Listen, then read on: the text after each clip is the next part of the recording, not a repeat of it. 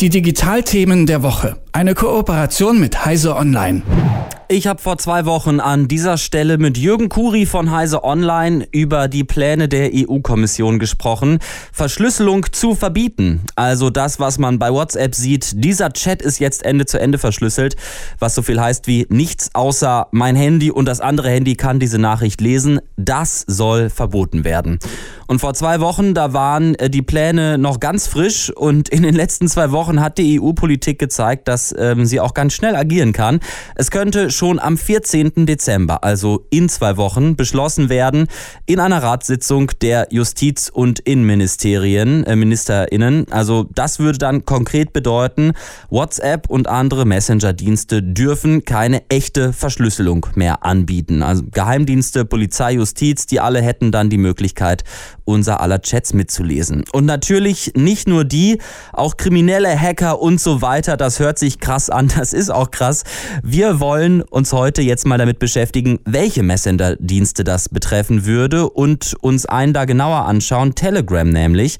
Und darüber spreche ich jetzt nicht mit Jürgen Kuri von Heise Online, sondern mit Jürgen Schmidt von Heise Online. Hi. Hallo, guten Morgen. Ja, ich bin der zweite Jürgen von Heide. Ja, ja, der zweite Jürgen. Schön, dass wir uns auch mal kennenlernen. Sonst spreche ich hier immer mit dem Kuri.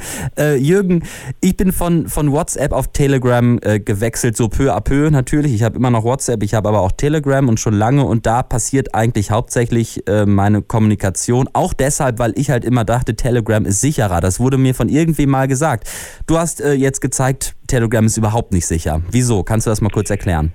Also überhaupt nicht sicher ist vielleicht ein bisschen übertrieben. Aber der Umstieg von WhatsApp zu Telegram aus Sicherheitsgründen ist auf jeden Fall Nonsens. Denn WhatsApp hat diese Ende-zu-Ende-Verschlüsselung, die du schon erwähnt hast. Das heißt, nur dein Handy und das des Empfängers können die Nachrichten lesen. Die ist bei Telegram zwar auch vorhanden, aber nur optional.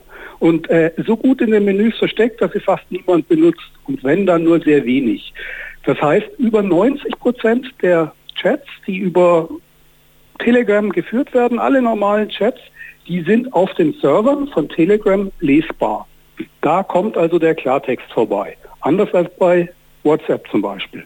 Und auf diesen Servern kann man diesen Klartext auch abgreifen. Also sowohl Hacker, die da einbrechen oder äh, irgendwelche Strafverfolgungsbehörden, Geheimdienste oder sonst was, die mit einem Schreiben es schaffen, äh, Telegram zur Zusammenarbeit zu bewegen oder die entsprechenden Rechenzentrumsbetreiber, die hätten Zugriff auf diese Chats. Mhm. Jetzt, jetzt ist es doch aber so, also wenn ich dich richtig verstanden habe, in einem Artikel, den du auch für Heise ähm, geschrieben hast, in dem hast du gezeigt, dass bei Telegram eben sehr viel über die Telegram-Server funktioniert. Also Nachrichten werden da gespeichert und nicht lokal auf meinem Handy. Aber was ich mich jetzt gefragt habe, dass man jetzt Informationen und Chats auf Servern speichert, das ist doch erstmal jetzt gar nicht so schlimm, oder? Man kann doch auch Daten auf Servern verschlüsseln.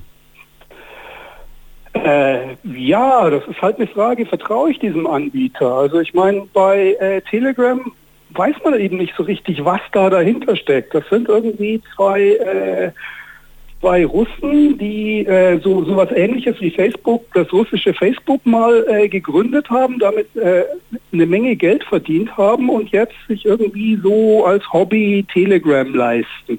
Aber das ist eigentlich schon so ziemlich alles, was man darüber weiß. Das ist irgendwie eine, eine dubiose Firma in äh, Dubai, der das Ganze gehört.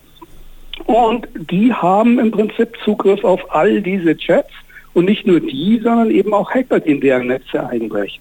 Das kann man so machen und das bringt auch eine ganze Menge Vorteile in Be Bezug auf Benutzbarkeit. So hat Telegram den eindeutigen Vorteil, dass man es auf mehreren Geräten gleichzeitig mit einem Account benutzen kann.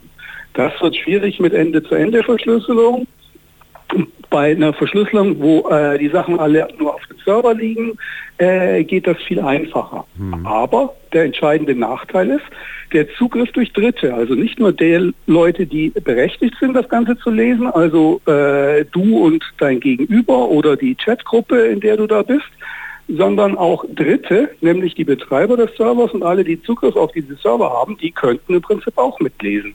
Und das ist genau das, was im Moment die Geheimdienste und die EU-Innenminister äh, fordern, nämlich genau diesen Zugriff zu ermöglichen.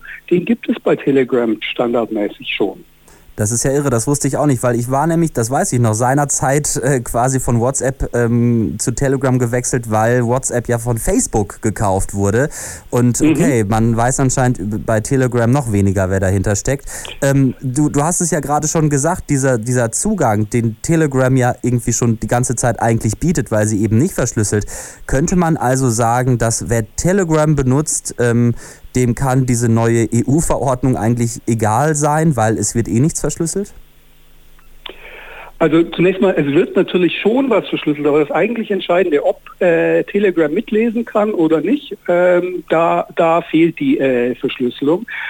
EU, also die EU-Verordnung zielt jedenfalls nicht gegen, äh, zentral gegen Telegram. Auch bei Telegram gibt es geheime Chats und da würde das auch zutreffen, aber nach meiner Beobachtung, ich benutze Telegram auch schon seit äh, einigen Jahren, äh, ist die Nutzung dieser geheimen Chats auf Telegram sehr, sehr gering. Das sind die, wenn es grün wird, ne? Also dann ist genau, die Schrift grün, ne? Das ist das. grün mhm. wird. Ich weiß nicht, du hast die vielleicht auch schon ab und zu mal, aber also nach meiner Erfahrung sind das deutlich weniger als 10 Prozent aller Nachrichten, die da irgendwie äh, in geheimen Chats äh, geführt werden, unter anderem, weil die mit einigen Einschränkungen verbunden sind. Unter anderem gehen sie nicht mit Gruppen.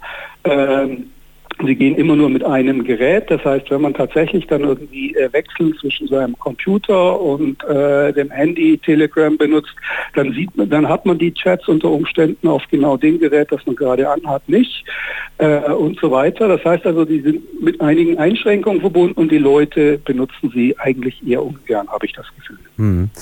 Du hast gerade schon angesprochen, du benutzt Telegram. Wenn wir jetzt darüber sprechen, dass das eigentlich ähm, ja eigentlich nicht so gut ist, datenschutztechnisch eher eine Katastrophe, welchen Messenger-Dienst kannst du empfehlen? Also was ich nehme für alle Dinge, bei denen ich denke, sie sollten irgendwie vertraulich sein, ist Signal. Signal. Signal ist ein Open-Source-Programm, das äh, Verschlüsselung wirklich auf dem Stand der Technik etabliert, eine Ende-zu-Ende-Verschlüsselung die ähm, anerkanntermaßen äh, gut ist und ähm, der eben auch, auch, kostenlos ist und von vom, äh, der Handhabung ähnlich funktioniert wie äh, zum Beispiel WhatsApp. Er hat, es hat nicht den Komfort wie Telegram mit all den tollen Stickers und den Bots in den Channels und so weiter. All das funktioniert da nicht. Da muss man also äh, Abstriche machen. Aber für private Kommunikation ist das für mich im Moment das Maß der Dinge.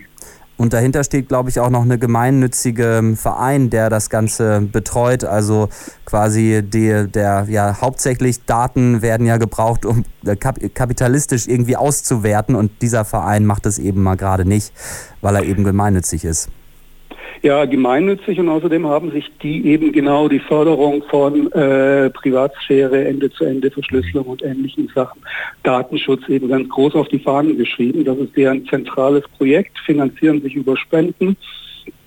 Und ähm, das ist einigermaßen transparent, was da mhm. passiert. Das sagt Jürgen Schmidt von Heise Online. Du hast auch einen ganz tollen Artikel auf Heise Online geschrieben, ähm, wie man selber überprüfen kann, welche Informationen eigentlich auf Telegram-Server landen und welche nicht. Die Antwort eigentlich alle. Die, es gibt keine, die nicht auf Telegram-Server landen. Guckt euch den Artikel gerne an, wenn ihr wollt. Ähm, das war Jürgen Kuri, äh, nee, Jürgen Schmidt heute. Aber dann genau. nächste Woche vielleicht Jürgen Kuri. Mach's gut, ciao Jürgen. Danke, ciao. Die Digitalthemen der Woche. Eine Kooperation mit Heise Online.